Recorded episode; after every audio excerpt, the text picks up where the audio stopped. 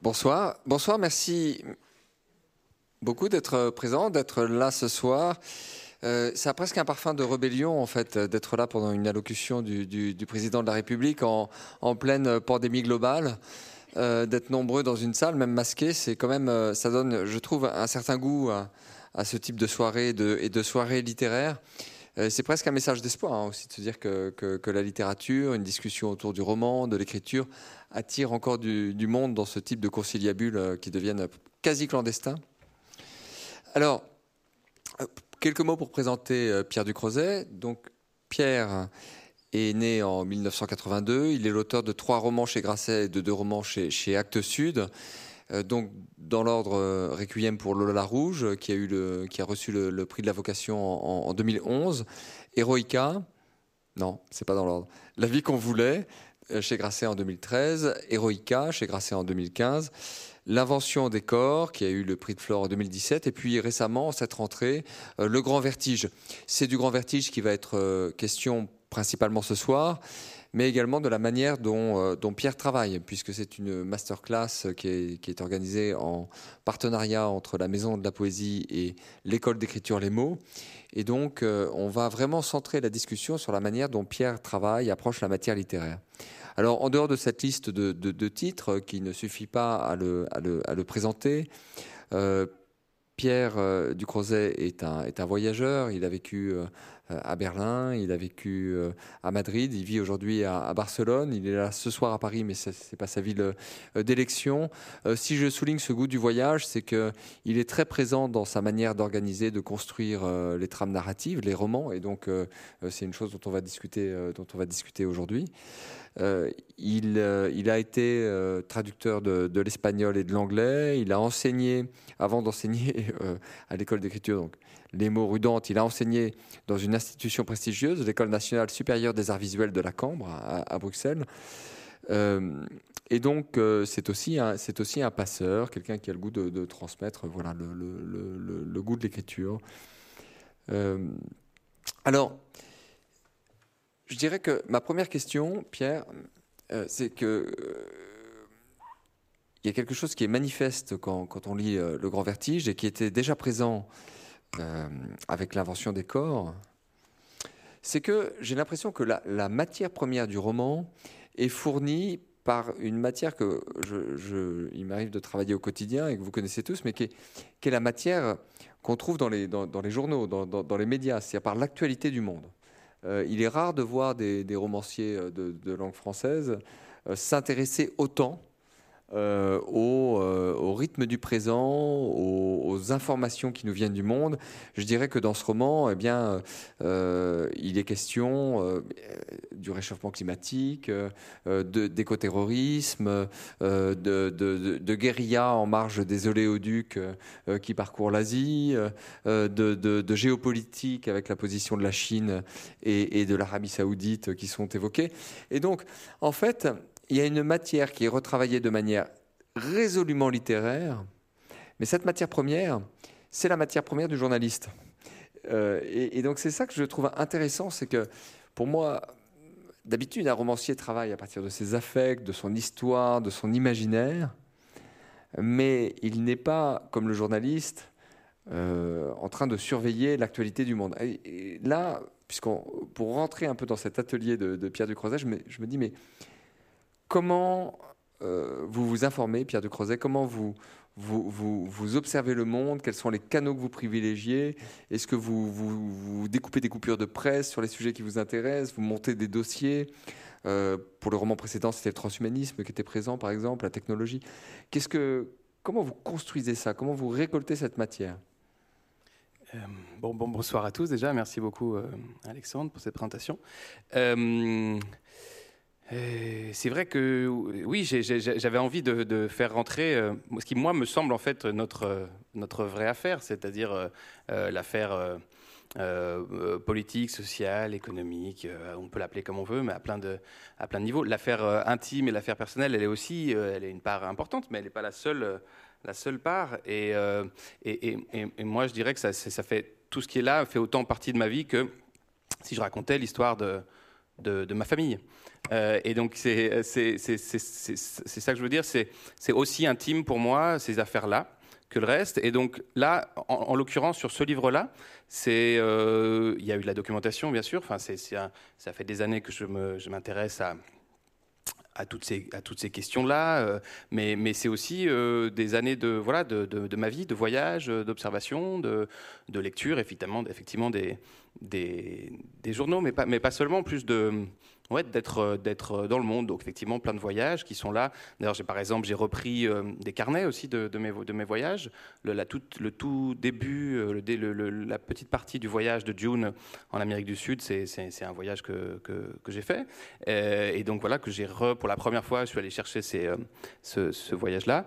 et puis, bien sûr, euh, donc ça, c'est une, partie, mais ensuite, la partie, euh, effectivement, par exemple, il y a un passage assez central euh, dans le livre qui est, le, qui est, ce, qui est ce pétrole, ce, cours du pétrole qu'on reprend. Alors ça, on va y revenir de manière assez attentive, assez suivie. Pas mal de questions là-dessus sur le pétrole. Bah, du coup, je le laisse pour plus tard. Mais c'est, il y a des parties effectivement qui sont plus travaillées, plus, plus précisément. Mais dans celui-là, contrairement à, à, à la mention des corps, où là, j'avais travaillé le document plus comme une matière littéraire. Donc euh, effectivement, il y avait, euh, je sais pas, il y avait des moments où j'avais envie de plonger dans les cellules. Donc j'essayais de voir euh, de quoi était vraiment, enfin de ne pas délirer non plus. Je ne suis pas un scientifique très loin de là, mais si je plongeais dans les cellules, je voulais y être vraiment et, dire, comment sont les choses à l'intérieur. voilà, là, je, effectivement, c'est un terrain que je connais un peu mieux. Euh, donc j'ai beaucoup lu, appris, effectivement, je, oui, je suis passionné par ça, je, lis les journaux, j'écoute la, radio, mais, c'était plus cette fois-ci, ce travail, c'était plus de... Ok, qu'est-ce que je pense Qu'est-ce que je pense de tout ça en fait? Quel est, euh, si j'ai un point de vue, euh, plonger dans la question qui n'a pas de nom à mon avis, parce que euh, la, question climatique, c'est vraiment très réducteur d'appeler ça comme ça. Disons, c'est, j'appelle ça, la, bascule de monde euh, qu'on est en train de, vivre.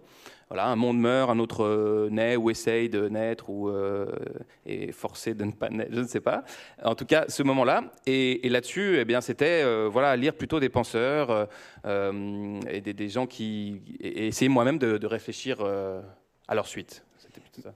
Oui, Bien sûr, mais à ce moment-là, il y a un défi euh, stylistique qui arrive parce que si, on pense au, changement climatique, il y a les rapports du GIEC, mais le, discours, le style de ces rapports, quand on les télécharge, d'abord c'est difficile. Hein, je veux dire, si on n'est pas euh, climatologue, géologue, je, vois un sourire, c'est un peu raide. Hein. On se demande bien euh, ce qu'on arrive à comprendre dans, dans, ces schémas, dans ces chiffres. Mais c'est un discours d'expertise. Le discours que les médias tiennent euh, sur le, changement climatique est un discours qui est rédigé dans une langue neutre et transparente, une langue euh, euh, dont le but est d'informer.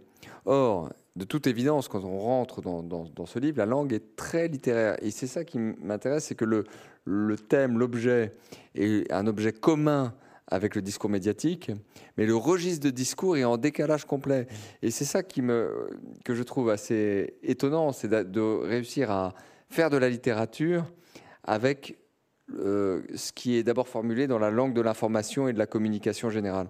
Parce qu'en fait, les sujets sont pas. Peu importe, en fait, les sujets, c'est juste des machines euh, narratives, des machines romanesques, et comment on va mouliner tout ça, et, peu importe, en fait. Euh, enfin, si, ça, m'importe d'une autre manière, mais c'est moi, c'est. Je veux faire un roman, là, en l'occurrence, un roman de, un roman d'aventure, de voyage, d'espionnage, d'amour, de, voilà, je veux varier les, les genres. Et ce que je veux, c'est que c'est qu'il y ait ce, rythme-là et ce récit que je veux, que je veux mener. Donc, euh, quand il y a quelque chose qui, il y a quelque chose qui vient le nourrir, mais c'est pas, c'est pas, euh, je, ne fais pas d'exposé ni de, ni de, ni de, ni d'essai, ni quoi que ce soit de, cet ordre-là. C'est plus euh, tout, tout, ce qui peut venir nourrir cette machine romanesque. Donc oui, j'espère qu'on est loin des, des, des, rapports du GIEC, que par ailleurs, qui sont essentiels, mais, mais c'est une autre prose. Alors, oui, c'est une autre prose. Alors, c'est vrai qu'on en parle de manière un petit peu abstraite. Je pense qu'il peut être intéressant de se confronter à, un passage. Je vais en lire quelques-uns, euh, euh, justement, pour vraiment rentrer dans votre atelier, dans votre manière de faire, pour comprendre à quel point, euh, justement, il y a cette transposition, cette transfiguration de l'actualité de notre monde en, littérature dans, un livre comme celui-ci. je vais lire un passage moi, c'est un passage que je trouve intéressant parce que c'est l'apparition, c'est le portrait du personnage de June qui va être très important dans le roman. Je ne vais pas euh, complètement spoiler euh, l'intrigue, donc je vais être impressionniste. Je vais, mettre l'accent sur quelques éléments de l'intrigue. Mais là, c'est donc on présente, euh, vous présentez un personnage important, et on peut dire que transpire dans cette description du personnage des analyses, des éléments qu'on peut trouver dans la sociologie, dans les journaux, des éléments de généralité qui qualifient euh, euh, les jeunes gens de notre époque. Et pourtant, le portrait est résolument littéraire. Et là, je trouve que c'est une page qui donne vraiment euh, un peu la saveur du livre. Alors voilà, c'est le début du chapitre 4. June a fait une pile de ses affaires. Ça forme presque rien, un absurde petit tas. Elle le regarde, une jolie fumée jaune s'en échappe. Elle ne sait pas planter un bégonia, elle ne sait pas faire une bouture, elle ne connaît pas le goût d'une goyave, elle ne sait même pas écrire le mot. Elle aimerait se sentir proche d'un arbre, ils auraient des souvenirs en commun. Elle pose sa main sur l'écorce et ne sent absolument rien. Elle veut s'arracher à tout ce qu'il a fait. Elle voudrait la guerre et l'accord. Elle ne hait ni sa famille ni ses amis. Ils lui sont simplement devenus indifférents. Cette fois-ci, elle est prête. Personne ne viendra l'arrêter ou essayer de faire d'elle quelqu'un d'autre. Les flammes s'élèvent. Elle ne sait pas par quel bout prendre l'espace qu'on lui a donné. Elle n'a pas l'intention de nous ennuyer longtemps. Elle est simplement l'enfant de son siècle, égocentrique, inconstante, embrouillée. Elle a tout pourtant. Les siècles passés lui ont offert sur un plateau le savoir, la technique, la maîtrise. Elle a la possibilité de dire qu'elle n'en veut pas parce qu'elle a pu en jouir. Elle veut devenir personne, capable de tout, faiseuse de rien. Tu veux que je commente le. Nous sommes censés maintenir un vouvoiement. Ah, pardon, excusez-moi, excusez-moi, cher, cher, monsieur. Euh, euh, donc, oui, non, mais évidemment euh, que, comment, que tout, tout peut rentrer. En fait, l'espace du roman, c'est, c'est, c'est la définition de l'espace où tout peut rentrer. Euh, et, tout est assimilé par la grande machine euh, romanesque. Quoi. En fait, ça, assimile la, poésie, le, journalisme, tout, ce qu'on peut imaginer peut rentrer dans le roman et faire roman, mais c'est la définition même euh, de, de, la juxtaposition possible de tous les registres, en fait. Oui, d'accord, mais quand, il y a une phrase comme celle-ci, euh, elle est simplement l'enfant de son siècle, égocentrique, inconstante, embrouillée, il y a une sorte de vrai diagnostic ou de regard posé sur l'époque et sur la génération. Euh, il y a beaucoup de, jeunes gens qui sont les personnages du livre et qui sont des sortes d'émissaires d'une organisation dont on va parler, envoyés aux quatre coins du monde, mais euh, il y a vraiment une acuité sociologique du regard, mais le ton est complètement poétique.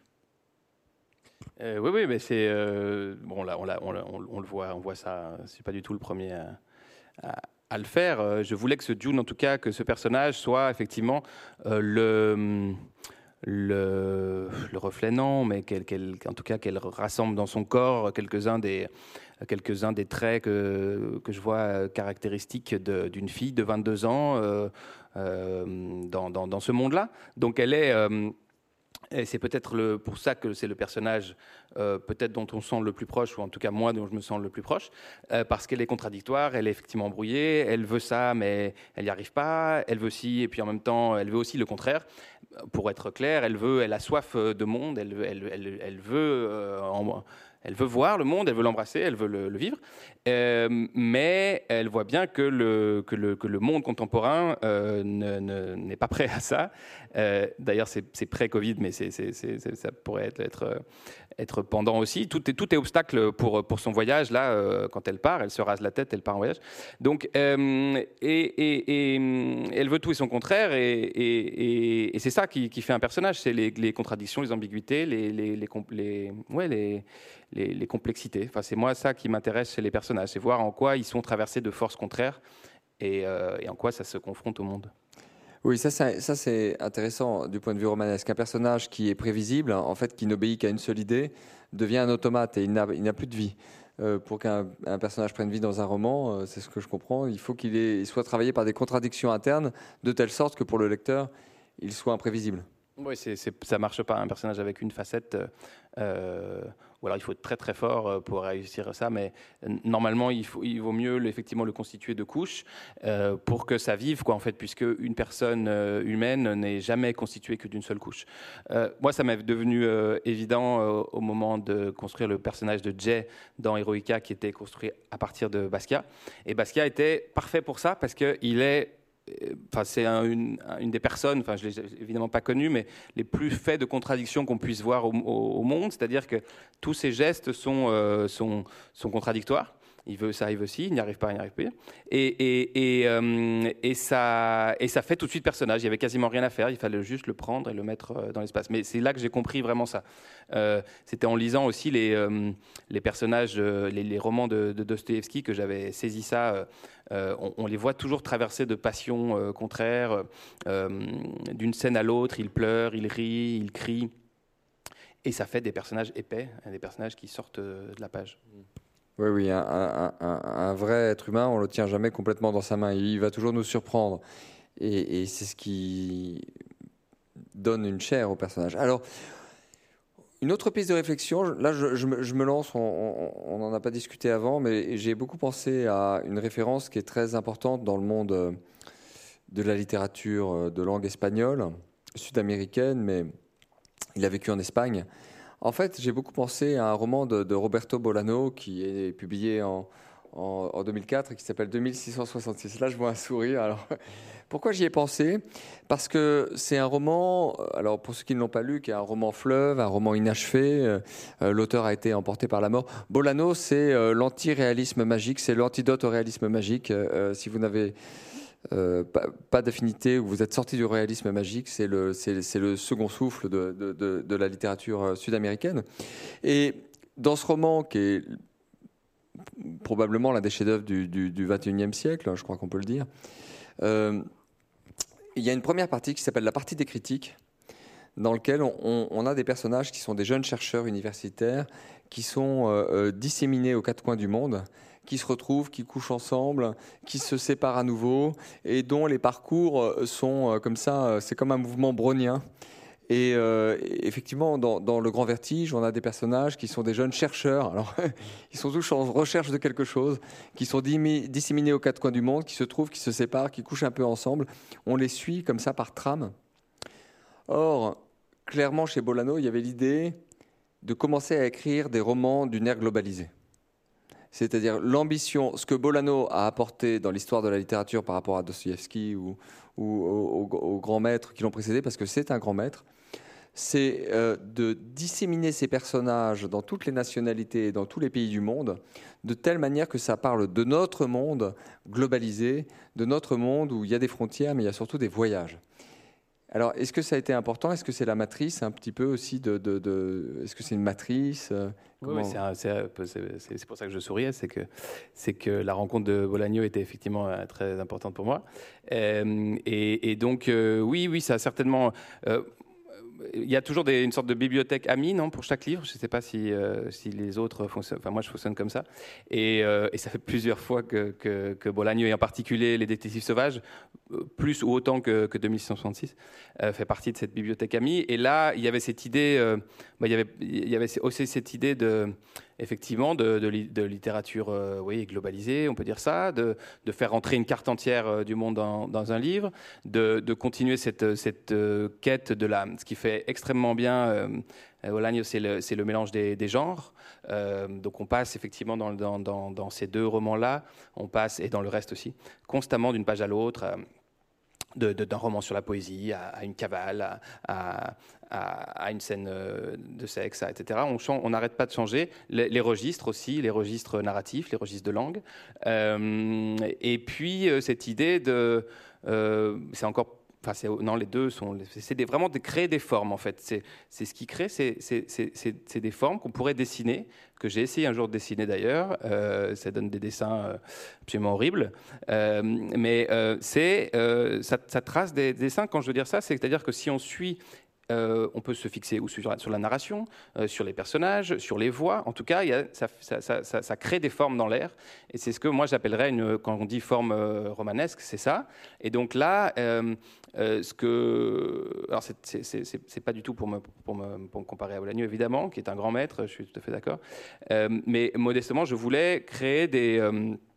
Des formes et chaque mouvement à l'intérieur du livre correspond à une forme distincte et ensuite les quatre formes se, forme un, tout. Donc, pour être un peu plus précis, la première forme est, euh, celle d'un réseau, puisque c'est ce dont je, parle, c'est le réseau Télémac, euh, ce réseau d'explorateurs et de, nouveaux aventuriers qui est disséminé aux quatre coins du monde. Donc, ça forme une sorte de toile. On va, d'une aventure et d'un personnage à l'autre. Ensuite, la deuxième, euh, c'est c'est la forme du, liquide, du pétrole, qui va, qui va relancer la narration dans une autre direction.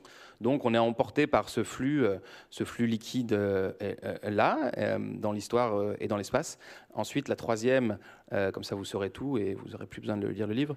la troisième partie, c'est plus, je crois, mais après ces, choses-là se font, se font évidemment. C'est pas on va plaquer une forme sur quelque chose. Les deux marchent ensemble, le fond et, la forme. C'est parfois le fond qui rencontre sa forme ou parfois l'inverse.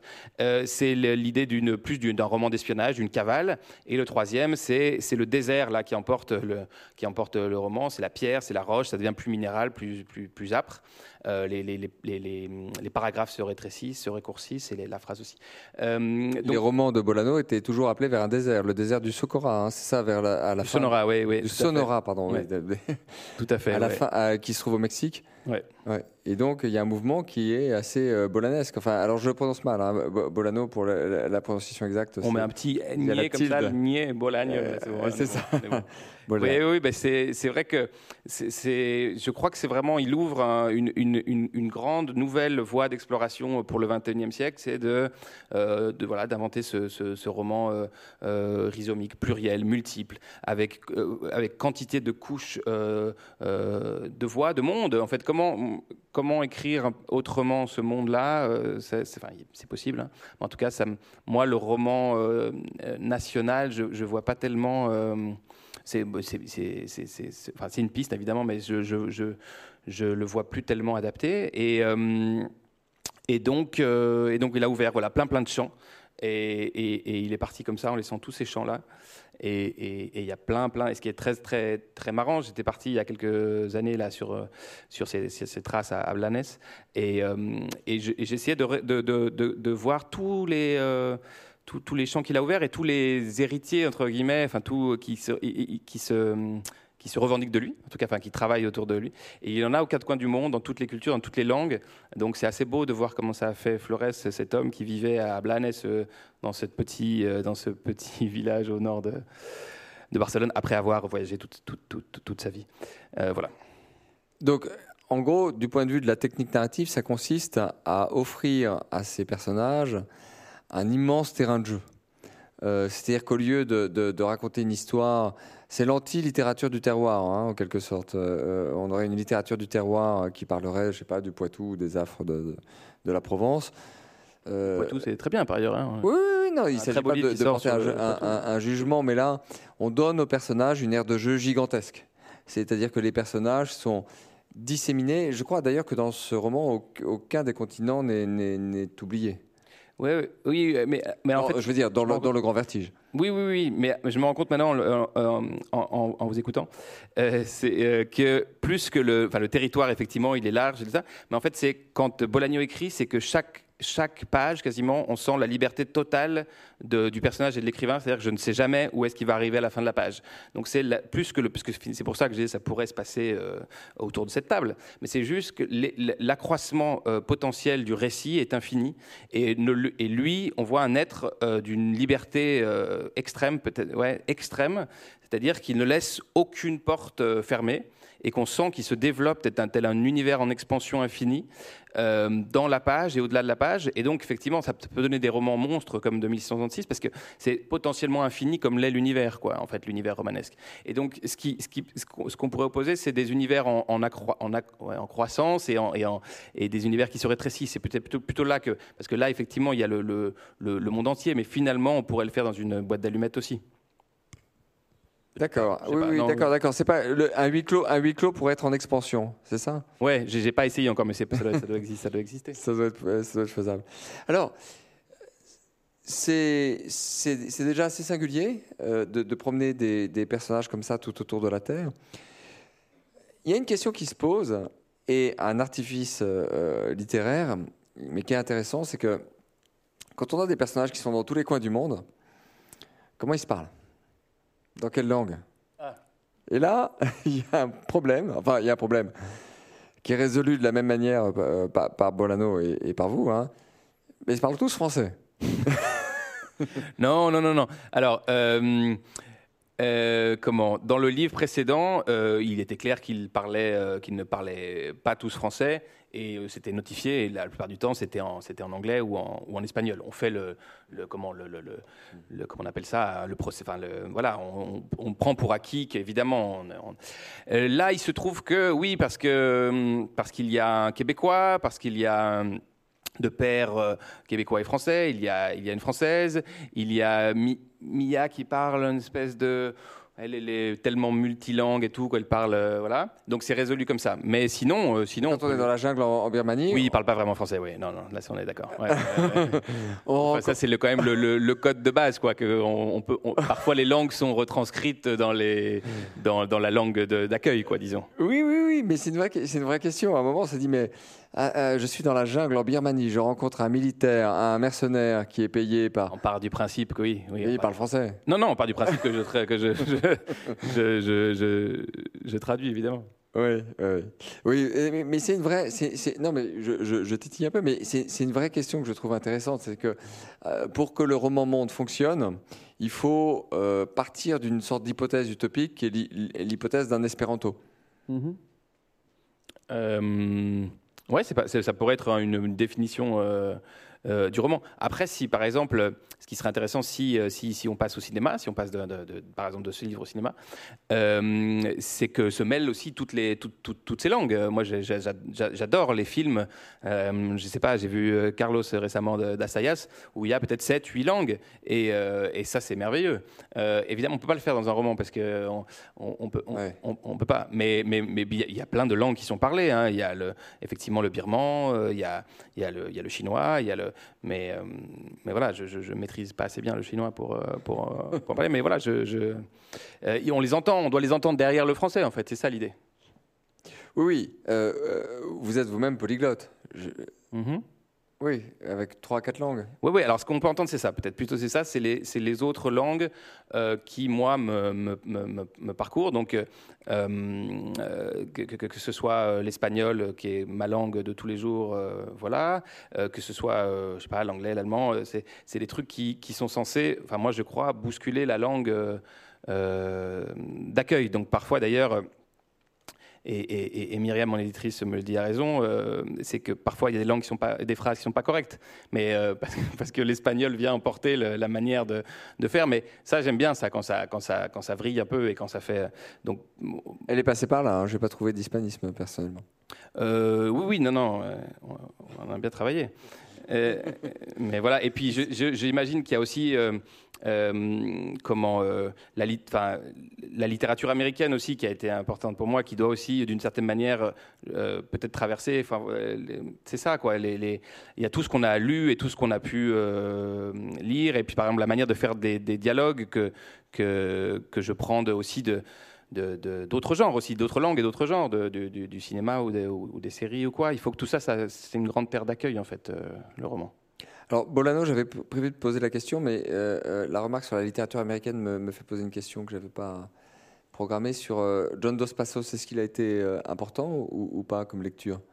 Eh bien, pas du tout en fait. Ouais, ouais, je reconnais là. Du coup, par rapport, j'y pensais tout à l'heure en disant la- les textures, les couches, les manières de faire, euh, Ouais. euh, de faire euh, de tout feu roman, mais étonnamment plus tous ceux qui étaient à côté de lui, Hemingway, Faulkner, Fitzgerald, beaucoup, mais, mais Dos Passos, oui, j'ai, j'ai, j'ai- ça, m'a- ça m'a- j'ai beaucoup, j'ai, j'ai lu ses livres, mais ça m'a pas complètement, euh, voilà. Parce qu'il ne s'agissait pas de, faire euh, assaut de, de, référence, mais c'est vrai que je voulais en venir à l'histoire du pétrole. Et c'est quelque chose qu'on va trouver euh, dans, dans, dans Manhattan Transfer de, de Dos Passos et dans la forme de Dos Passos, c'est-à-dire comment on fait rentrer l'histoire longue, l'histoire de pays entiers, l'histoire d'économies entières dans une trame romanesque. Euh, et, donc, si c'est pas Dos Passos, on laisse, on laisse tomber la piste. Puis.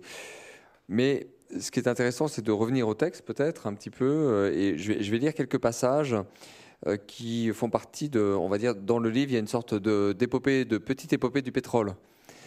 qui, qui, initie l'un des mouvements du livre. Le livre est, est divisé en mouvements, donc c'est le deuxième mouvement. Et le tout début est, de cette épopée du pétrole est vraiment intéressant. Euh, je lis ces passages parce que j'ai l'impression que si on parle de ce qu'il y a dans le livre, on ne peut pas comprendre comment c'est fichu. comment, parce que tout se joue sur le style quand même, sur la langue et sur la manière de transposer systématiquement le, disons, le, global et ce qui fait d'habitude l'objet d'un discours froid en, en poésie. On peut dire ça comme ça. Alors, tout est noir. Au fond des océans, là tout en bas, l'infini prend comme dans l'espace une teinte d'ébène absolue. Ça frémit de toutes parts. Tout vit partout, mais dans l'obscurité à nos yeux, quand les poissons voient à plusieurs mètres grâce à leur rétine hypersensible. Pardon, j'ai mal lu cette phrase. Je suis désolé. Ça frémit de toutes parts, tout vit partout, mais dans l'obscurité à nos yeux, quand les poissons voient à plusieurs mètres grâce à leur rétine hypersensible. Ici, au plancher des mers, du plancton vient euh, toutes les minutes se déposer, mort, rejeté par les courants. Il s'accumule là patiemment. La terre est jeune encore. Lente couche, après couche, après couche. Des poussières de poissons morts, des milliers d'organismes en décomposition viennent s'ajouter chaque jour, se mêlant aux sédiments argileux des fonds marins. Se déposent aussi des bactéries vivant sans oxygène dans ces abysses et qui se ruent voraces sur cette masse de plancton et de restes de poissons, jusqu'à former une grande pâte visqueuse. Des milliers d'années passent, et cette masse est lentement avalée par les mers, s'enfouissant dans les profondeurs, loin, à des kilomètres sous le sol. Plus la masse épaisse s'approche des tréfonds de la Terre, plus elle brûle. La couche terrestre la chauffe à 2000 degrés. Le kérogène, c'est le nom de cette pâte, glougloute des années dans ce grand tremblement. Des fleuves souterrains traversés de lave, lentement se forment sous la croûte et les kilomètres épais de roches de sédimentation de matière solide. Les lourdes molécules du kérogène, sous l'effet de cette chaleur infernale, se transforment en molécules d'hydrocarbures. Alors en fait, toute la première partie, donc on commence euh, le roman, le, réseau Télémac, ce nouveau euh, projet. Euh, j'en dis un mot juste de, ce nouveau projet d'Adam Tobias, donc une grande figure de la lutte environnementale, euh, qui tente une dernière chance un peu pour euh, voilà, tenter une autre chose autour du défi climatique. Et il envoie des gens en quatre coins du monde pour essayer de réinventer son, ok un rapport au, monde. Ensuite, on suit ses aventures et au bout d'un moment, on se rend compte, en fait, moi je me rends compte en tant que auteur du livre, que cette histoire-là commence bien avant. Elle commence là, en fait. Elle commence euh, bien, bien, bien avant, au moment où euh, se sédimentent effectivement ces couches euh, d'oiseaux et de poissons morts, etc. Et que, et que là, de là va naître ce liquide visqueux, qu'au finalement on va, on va commencer à découvrir parce qu'il affleure à la surface, et qu'ensuite, des années, des années, des années, des années après, on va, on va enfin vraiment découvrir, parce qu'on va enfin découvrir euh, la, puissance euh, qu'on peut en tirer, donc le pétrole. Et là, on, prend ce, morceau d'histoire, on le raconte effectivement euh, de cette manière-là, qui est pas du tout, c'est pas pour faire un, cours d'histoire, donc dont je serais bien capable, que je serais bien capable de faire. Mais c'est parce que c'est cette histoire qui, débute là, et c'est voir à quel moment on a pris ce, chemin-là, et ce flux-là va entraîner euh, les, tous, les, personnages dans, sa suite, ils vont être pris dans le, flux du pétrole. Donc d'abord euh, June dans la, dans la, jungle, ensuite euh, Arthur juste après, Mia et, et, et, Nathan. Donc c'est c'est vraiment comme moteur narratif que ça, m'intéresse tout ça. C'est un moteur narratif et en même temps c'est un monde sans humain qui est décrit. C'est-à-dire que on est dans le non humain et ça c'est pas pas évident. D'habitude la, littérature est bien faite, est bien adaptée pour décrire le monde humain, les passions humaines, euh, les sociétés humaines. Euh, l'époque de la formation des hydrocarbures, il n'y a pas d'homme sur Terre, il n'y a pas de sensibilité humaine, donc c'est le point de vue, euh, c'est le point de vue de Dieu, ou c'est le point de vue de nulle part. Oui, ça c'est marrant que, que, que, tu notes ça. Je suis désolé, je, le vouvoiement en Espagne, j'y arrive pas. c'est c'est que je voulais vraiment au début, mon projet c'était de dire qu'est-ce que je vais pouvoir, je voudrais décentrer le regard et, et, sortir de ce regard humain, essayer de voir ce qu'on peut raconter en dehors de ce qui est quand même la matière des, romans, c'est-à-dire la condition humaine, enfin oui, en tout cas le regard des, humains. Et j'ai essayé, et c'est très complexe. Je voulais que la, narration devienne, euh, euh, devienne pierre, devienne eau, devienne sol, devienne effectivement euh, voilà, souterrain. Euh, et, donc, euh, j'ai dû, euh, dû, recentrer autour de certaines choses. Mais en tout cas, il y, a des, y, y a des passages où on, se laisse, on laisse la narration être prise par ces éléments naturels, parce que c'est le sujet du livre. C'est comment arriver à, à, nous sortir de notre anthropocentrisme, en tout cas c'est ce que les personnages souhaitent, et pour retrouver un métissage, un accord avec, euh, avec le monde euh, et, le monde vivant. Et, donc si la littérature aussi va devoir, ou, pourrait, disons, à, un moment donné, se poser cette question-là, comment euh, elle-même sortir de peut-être ce qui aussi au fil des, siècles de l'art, de l'histoire de l'art, fait qu'aussi on s'est centré sur, sur euh, l'homme au milieu d'un paysage, euh, l'homme au centre de tout, l'homme perdu dans une nature qui le domine et qui l'effraie. Toutes ces représentations-là qui ont euh, fait corps avec, avec une modernité qui, qui voilà, peut-être un tout petit peu pris un mauvais pli à un moment donné. Donc je, je, crois que ça va être intéressant aussi dans, ce qui va, dans les années qui vont, qui vont venir, de travailler ça, ces représentations-là, et voir comment aussi l'art ou la littérature peuvent faire ce chemin-là aussi de changement de, représentation du monde. D'accord, donc une littérature qui ne serait pas anthropocentrée, qui pourrait se mettre à raconter en fait euh, euh, la, vie des montagnes hein, ou la vie des forêts, ou enfin, je ne sais pas s'il faut dire la vie d'ailleurs, mais le, exactement. Qu'est-ce que c'est que cette histoire Qu'est-ce que c'est que cette histoire qui est la véritable histoire de, notre de notre terre, qui est cette, histoire-là en fait, qui n'est pas que cette petite mini histoire que nous avons nous, qui de, de, Homo sapiens. Elle est beaucoup plus large, beaucoup plus vaste, et comment on peut euh, retisser à l'intérieur d'une narration, par exemple, ou à l'intérieur d'une œuvre d'art quelconque, euh, ce, grand, euh, ce grand métissage, en fait. L'Homo sapiens est une, est une pièce, mais il n'a jamais été l'unique. donc ça me semble un défi intéressant au niveau narratif aussi. Bah, c'est un défi au niveau narratif parce que ça fait rentrer par la porte quelqu'un qu'on avait évacué qui s'appelle le narrateur omniscient le narrateur omniscient était euh, euh, présent dans, toutes, euh, dans tous les romans, on va dire. Il ne va pas revenir. Non, non, il va, il va rester dehors. non, non, non, non. narrateur omniscient, il n'est pas question qu'il revienne. Il est justement, c'est, tu, on redonne. En fait, c'est ce que dit Deleuze, c'est parler pour, en fait, pas parler pour euh, parler à la place des plantes, à la place euh, des insectes, à la place des abeilles. Euh, donc c'est ce qu'il dit quand il dit que, que la, la, littérature, c'est pas la petite affaire personnelle, tu sais, c'est ce qu'il dit à ce moment-là, c'est qu'on est, on est, il y a une voix qui doit porter le, le, le, récit et, et, et, le, et le romancier, il n'est pas là, il n'existe pas, il est là pour être traversé par ces forces, forces-là. Et je pense que ces, forces qui sont euh, en dehors, qui sont euh, qui sont pas que humaines parce qu'elles existent et qu'elles sont force, c'est pas le bon mot, mais disons euh, les, ces, points de vue, quoi.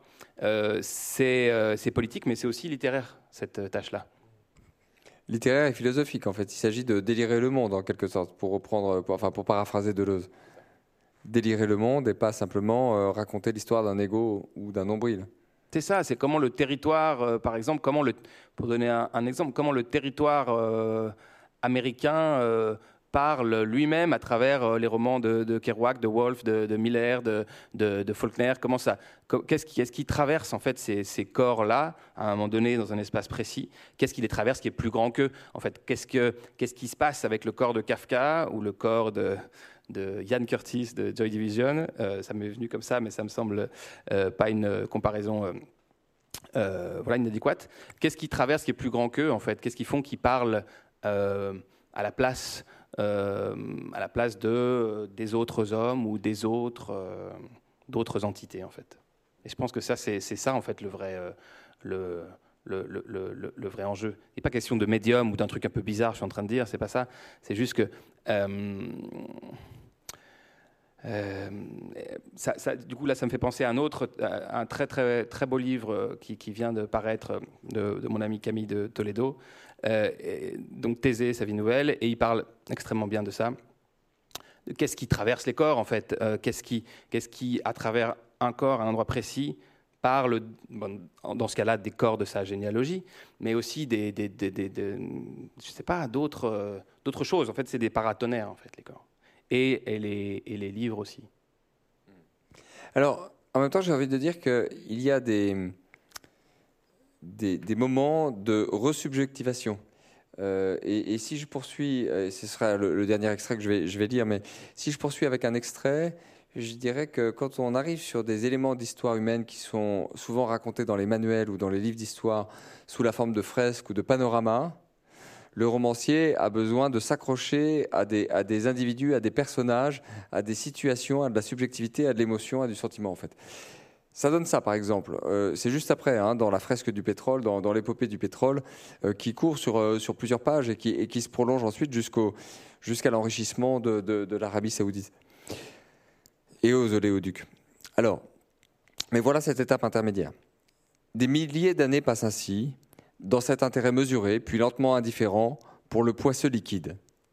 Et puis tout à coup, on s'agite. On est en pleine révolution industrielle. On est, pour être plus précis, le 27 août 1859. Et il fait une chaleur du diable à Titusville, Pennsylvanie, sur la côte est des États-Unis. Ce jour-là débute notre histoire à tous, et celle-ci en particulier. Un large vallon est ceinturé de collines boisées. Edwin Drake, 39 ans, est ingénieur, chimiste, conducteur de locomotive à l'occasion. Il s'est fait passer auprès de sa banque pour un colonel de l'armée américaine afin d'obtenir un et du crédit.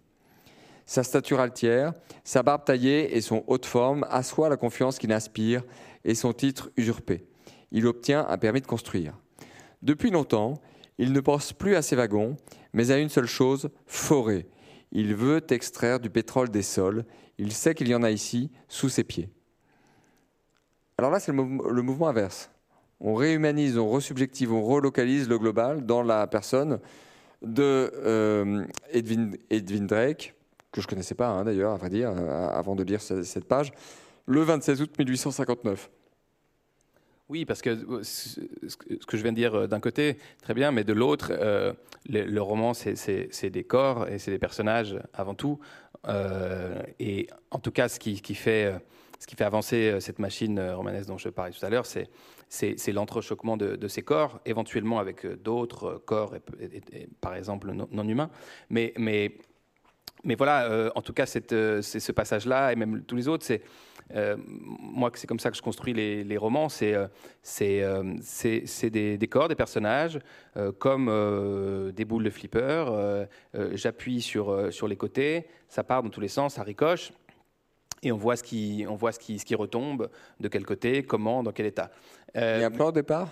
Oui, oui, oui c'est pas vraiment un plan, c'est il y a deux documents, l'un dans lequel j'écris le, livre et l'autre dans lequel je travaille euh, euh, tout, c'est-à-dire euh, les personnages, la structure, les, c'est une grande somme en fait dans laquelle je mets tout, tout, tout, tout, et petit à petit ça se forme, se forme une pâte, mais presque naturellement de, ce, de ce grand, de ce grand document. Mais il y a les deux, les deux avancent parallèlement. Ça c'est un point technique. Deux documents Word. Et est-ce que le document pâte, le document matière première, est plus important en nombre de signes, c'est-à-dire vraiment en, taille, que le, le, le, le roman? Est-ce que le roman non, non, non, non. Non, à la fin, ça peut faire, je sais pas, 100 pages, mais il y a tout dedans, enfin ou 150, mais je mets tout. Euh, chaque jour, je mets un peu pendant que je suis en train de construire euh, cette, cette pâte là, et je mets tout ce qui vient, et ensuite il n'y a plus besoin de le lire ni quoi que ce soit. C'est un truc qui se fait vraiment tout seul, qui, doit euh, décanter. C'est-à-dire, par exemple, c'est pour ça que tout ce qui peut être de l'ordre de la recherche, de la documentation et tout, c'est plus la peine de regarder. Il faut juste que ça s'élève tout seul, que ça se décante. voilà. Mais non, il est. mais les deux avancent comme ça. Et on va de l'un à l'autre, en fait. Et comment on passe du brut à l'essence, si, je file la métaphore euh, pétrolière euh, euh. Parce qu'en fait, c'est vraiment des chemins très différents qui, bien sûr, se, rejoignent, mais il y en a un où la question, ça va être le rythme, ça va être comment ça va sonner, comment ça va, quelle couleur, quelle, quelle texture, quelle, voilà, vraiment l'écriture, c'est ce que, comment ça sonne. Et l'autre, c'est pourquoi ça sonne comme ça.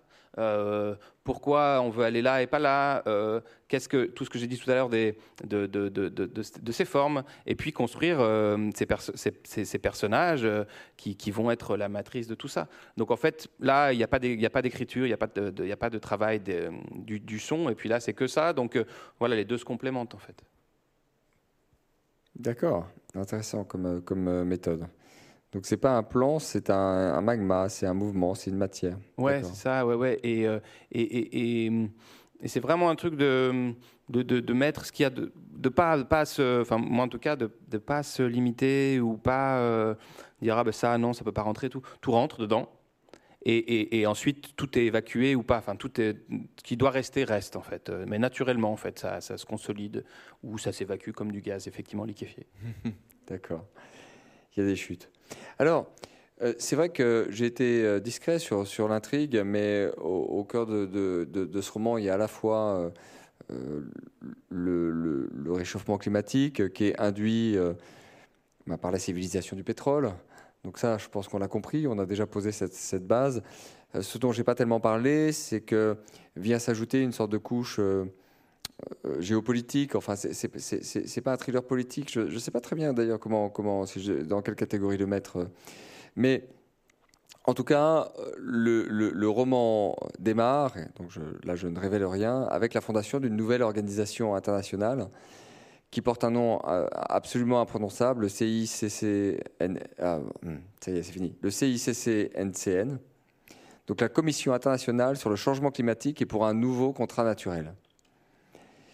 Et on va suivre, en fait, c'est cette organisation qui va euh, euh, générer, fomenter le, réseau Télémac et qui, est à l'origine de, de, tous ces parcours de personnages qu'on va suivre. Derrière cette organisation, il y a un personnage mystérieux qui est Adam Tobias.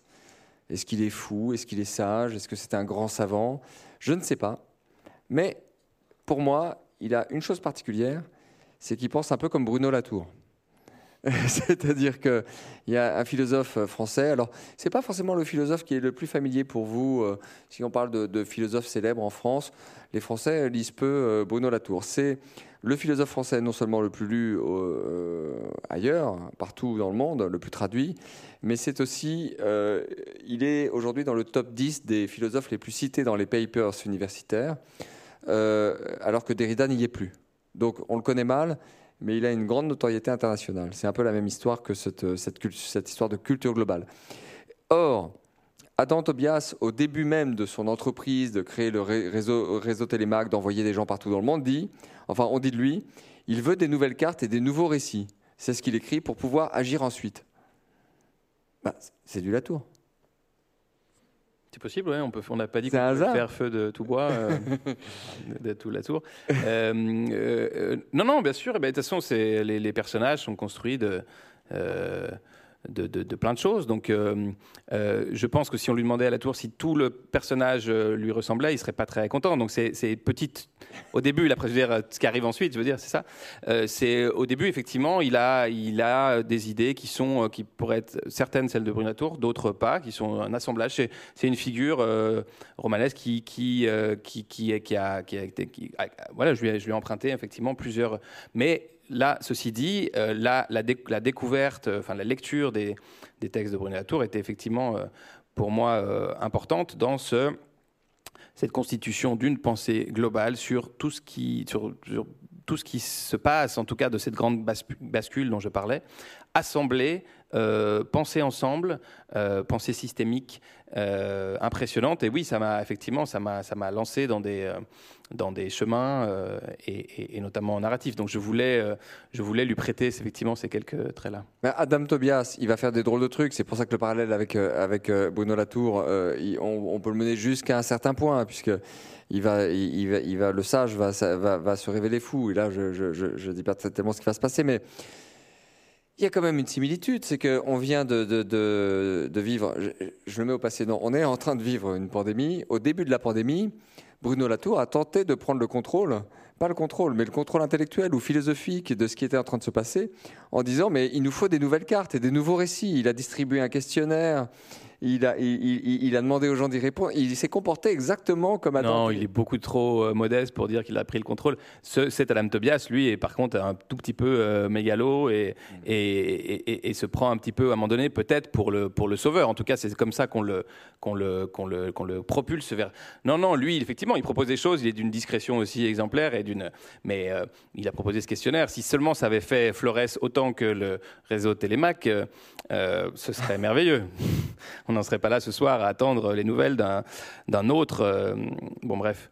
Euh, mais euh, donc, donc oui, oui, il, il, a, il, a, quelques petits traits au début. Ah oui, tout à fait. Il y a quand même quelques petits traits. Et du coup, c'est euh, si je pose ces questions, c'est un peu une déformation professionnelle. hein. Je m'occupe de, de Philosophie Magazine par ailleurs, donc je, suis, je détecte hein, comme ça le- les, références, les citations de philosophes.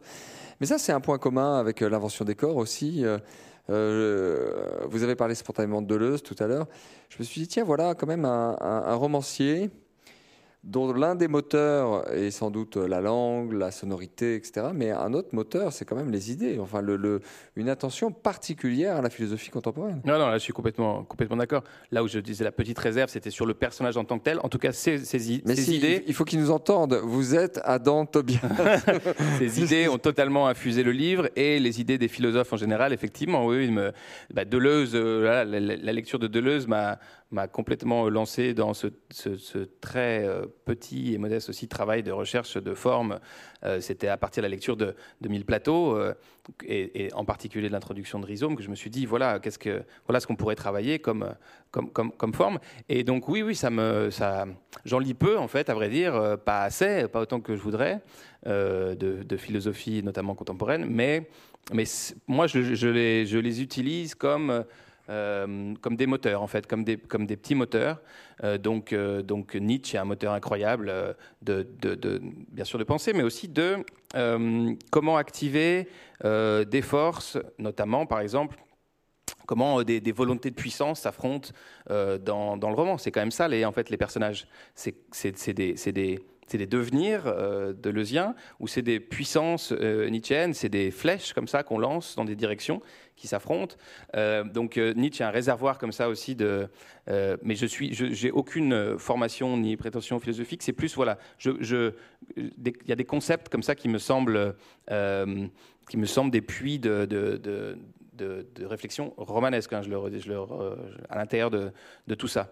Voilà, le devenir animal aussi, c'est un peu, c'est un peu ce devenir roche, ce devenir qui est au cœur du livre aussi. Oui, mais les maîtres en philosophie, ils ont un point commun avec euh, Adam, Adam Tobias, c'est-à-dire euh, les, les- les- les- les- les philosophes en position de, de- de puissance euh, universitaire. Ils ont plein de jeunes autour d'eux, c'est-à-dire ils ont plein de doctorants. Et quand ils disent, quand ils parlent de, de- de- de- d'écrire de nouvelles cartes, en fait, on sent souvent qu'ils lancent l'énergie des jeunes à l'assaut de leurs intuitions, euh, à l'assaut du monde, à l'assaut de découvertes. C'est un fonctionnement assez universitaire, en fait un mandarin entre 50 et 70 ans. Euh, il peut être beaucoup plus âgé dans le monde américain où on n'est pas mis à la retraite, dans les universités. Et il va lancer des jeunes à l'assaut de ses, de ses intuitions sur le monde. Et Adam Tobias, euh, Oui, c'est- oui. cette figure comme ça du, du- du- du vieux sage qui va se révéler un mauvais maître probablement, mais euh, qui a ce point commun. C'est pour ça que je pensais à, à- pas seulement à Bruno Latour, mais à des, à des phi- à des philosophes ou à des penseurs en position très institutionnelle qui vont euh, en quelque sorte euh, être des psychopompes, des, des- su- sucer les âmes de la jeunesse, enfin lancer les jeunes à l'assaut de, à l'assaut à l'assaut du monde. Oui, on peut tout à fait. En fait, c'est un personnage qu'on peut prendre sous toutes les facettes possibles. On peut voir, euh, un, on peut voir un fou comme un sage. On peut tout voir. Et donc, on peut voir effectivement ça.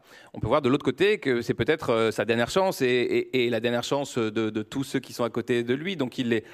Est-ce qu'il leur euh, suce le sang ou est-ce qu'il pense que leur, euh, le, sang euh, ardent et différent et qui bat de travers de ces personnages-là peut tenter euh, quelque chose? En fait, il se dit, le problème n'est pas que énergétique, économique, social, le problème est beaucoup plus vaste et le, problème est presque métaphysique, c'est-à-dire comment, comment on va occuper cet espace, tout simplement, dans des corps dans l'espace. Et là, il faut, bah, il faut lancer ces corps-là, et donc, oui, il y a quelque chose d'un peu expérimental, un peu, euh, euh, peut-être un peu trouble, mais en tout cas, c'est pour lui la, dernière chance. Alors, euh, voilà qui donne un peu l'idée de la trame, sans, en dévoiler le- le- la direction générale. Il y a un dernier point que, que, j'aurais souhaité aborder. Il y a un rôle un peu malicieux des plantes. C'est vrai qu'on vit une période, en tout cas sur le plan intellectuel, où c'est un peu le moment des plantes. Enfin, il y a eu une grande époque de l'éthologie, de l'observation des animaux, qui a débuté sous, euh, l'impulsion notamment de Franz de Waal dans les années 80. On s'est aperçu qu'il n'y avait peut-être pas un propre de l'homme, mais une continuité entre l'homme et l'animal. Et aujourd'hui, depuis quelques années, beaucoup de livres de botanique, beaucoup de livres sur les, plantes rencontrent parfois de forts succès publics. Euh, on se rend compte qu'il y a une sorte de communication entre les arbres, qu'il y a une forme, euh, alors peut-être pas d'intelligence des plantes, mais on réévalue euh, ce que ce qu'Aristote appelait l'âme végétale. Et ça, j'ai trouvé que c'était amusant parce que le livre est un, un livre, un roman écologique, mais les plantes sont traitées toujours avec une légère ironie. Euh, oui, alors déjà, je dirais, les plantes ont pas mal attendu déjà pour avoir ce petit renouveau éditorial. Je pense qu'on peut, leur- on peut, leur, on peut leur donner. Être- Oui, mais sur la couverture, il faut, vont être il faut, il faut, oui. Ah oui, oui, oui, oui, elles ont même leur couverture. Ouais, ouais. Bon, on leur versera des, des droits. Mais euh, est-ce que je veux dire, donc ça d'un côté, euh, il est, il temps de rééquilibrer. accord. Il est temps, de- oui, il est temps de rééquilibrer. C'est comme euh, là, j'adore, c'est- passionnant ces, ces débats dernièrement, euh, sur euh, sur euh, euh, je, je ne veux plus lire des, des livres d'hommes, des femmes. Bah, il est peut-être temps un petit peu d'équilibrer aussi. On peut peut-être équilibrer. Donc pareil avec euh, avec le monde naturel et les plantes. On- il est peut-être temps de leur donner un petit. Par ailleurs, effectivement, euh, Nathan plonge dans, dans Et voilà, Nathan. dans Oui. ces plantes, euh, mais, mais les plantes euh, vont mal aussi.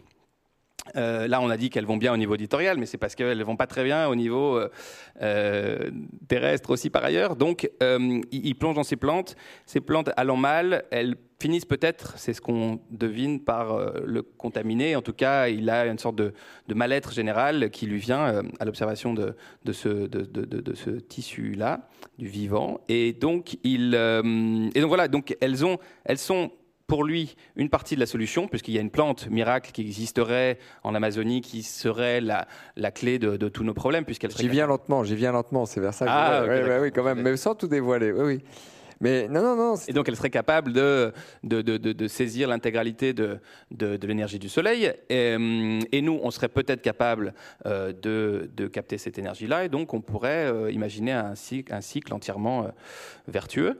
Euh, mais moi, ce qui m'intéresse, c'est en quoi euh, la plante n'est pas bonne ou mauvaise. Enfin, je veux dire, ça, c'est comme la nature n'existe pas. C'est tout ça, c'est des inventions euh, euh, de, l'être humain. Euh, c'est euh, ce ce qui est intéressant, c'est comment il va à nouveau utiliser cette plante, puisque c'est bien ce qu'on a toujours euh, essayé de faire, c'est euh, ces choses sont là devant nous, qu'est-ce qu'on en fait, comment on les piétine ou utilise, ou en tout cas on en fait quelque chose. Et donc là, pareil, qu'est-ce qu'on va faire avec cette possible euh, plante miracle? Parce que, en fait, donc trois personnages sont essentiels. Il y a énormément, il y a un foisonnement de personnages. Je pense que- enfin, vous l'avez compris, dans, le livre, il y a June Demony qui est très importante. Il y a Adam Tobias qui est le, le, gourou, le, Bruno Latour, mais on lui dira pas euh, du, roman. Euh, et puis, euh, il y a Nathan Régnier, qui est botaniste et qui, lors d'un voyage entrepris pour le réseau Télémac, a une sorte de d'eureka. Alors, il faut se méfier des gens qui ont un Eureka. Il a l'idée qu'il va sauver l'humanité. On peut peut-être ne pas dire ce qu'il va faire de cette idée, mais il écrit euh, Il faut être autophage comme les plantes. Nous devons inventer notre manière de saisir l'énergie du soleil sans intermédiaire, sans devoir passer par tous ces échelons qui l'ont, eux, ingéré. Nous devons manger le soleil, écrit Nathan un soir dans son carnet.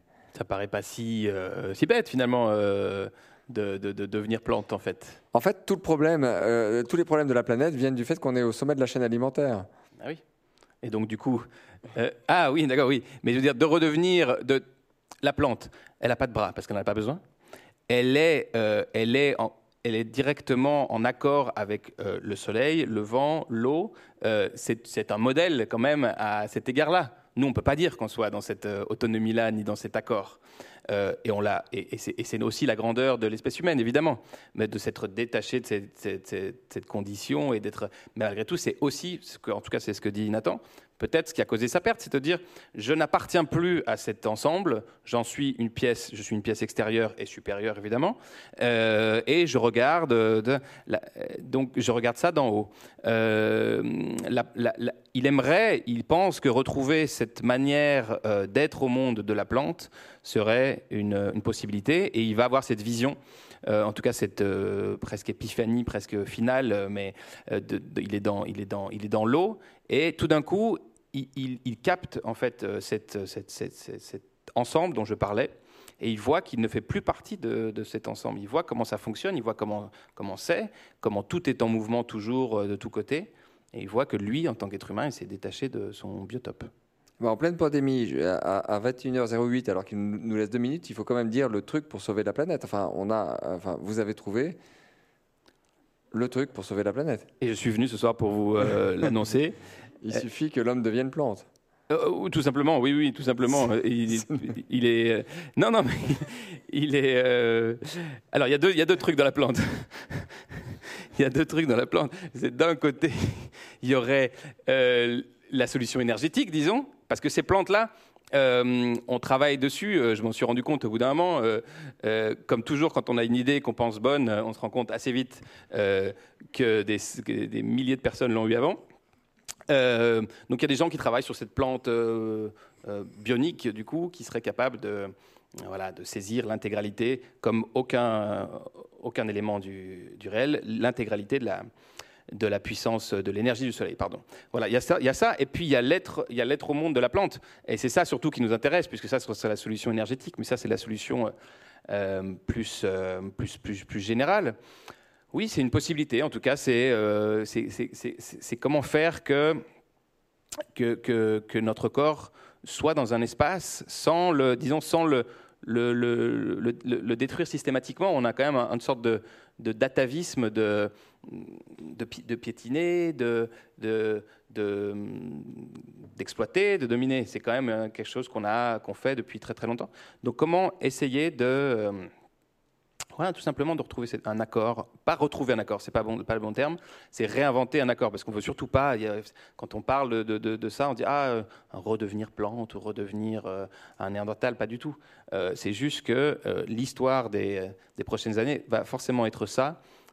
Et ça passe pas forcément par une décroissance et par, une austérité. c'est pas, pas ça. On peut continuer à se déployer, on peut continuer à avancer d'une certaine manière mais différemment en fait, parallèlement. Devenir plante. Voilà l'horizon euh, que propose le, roman de Pierre Ducrozet.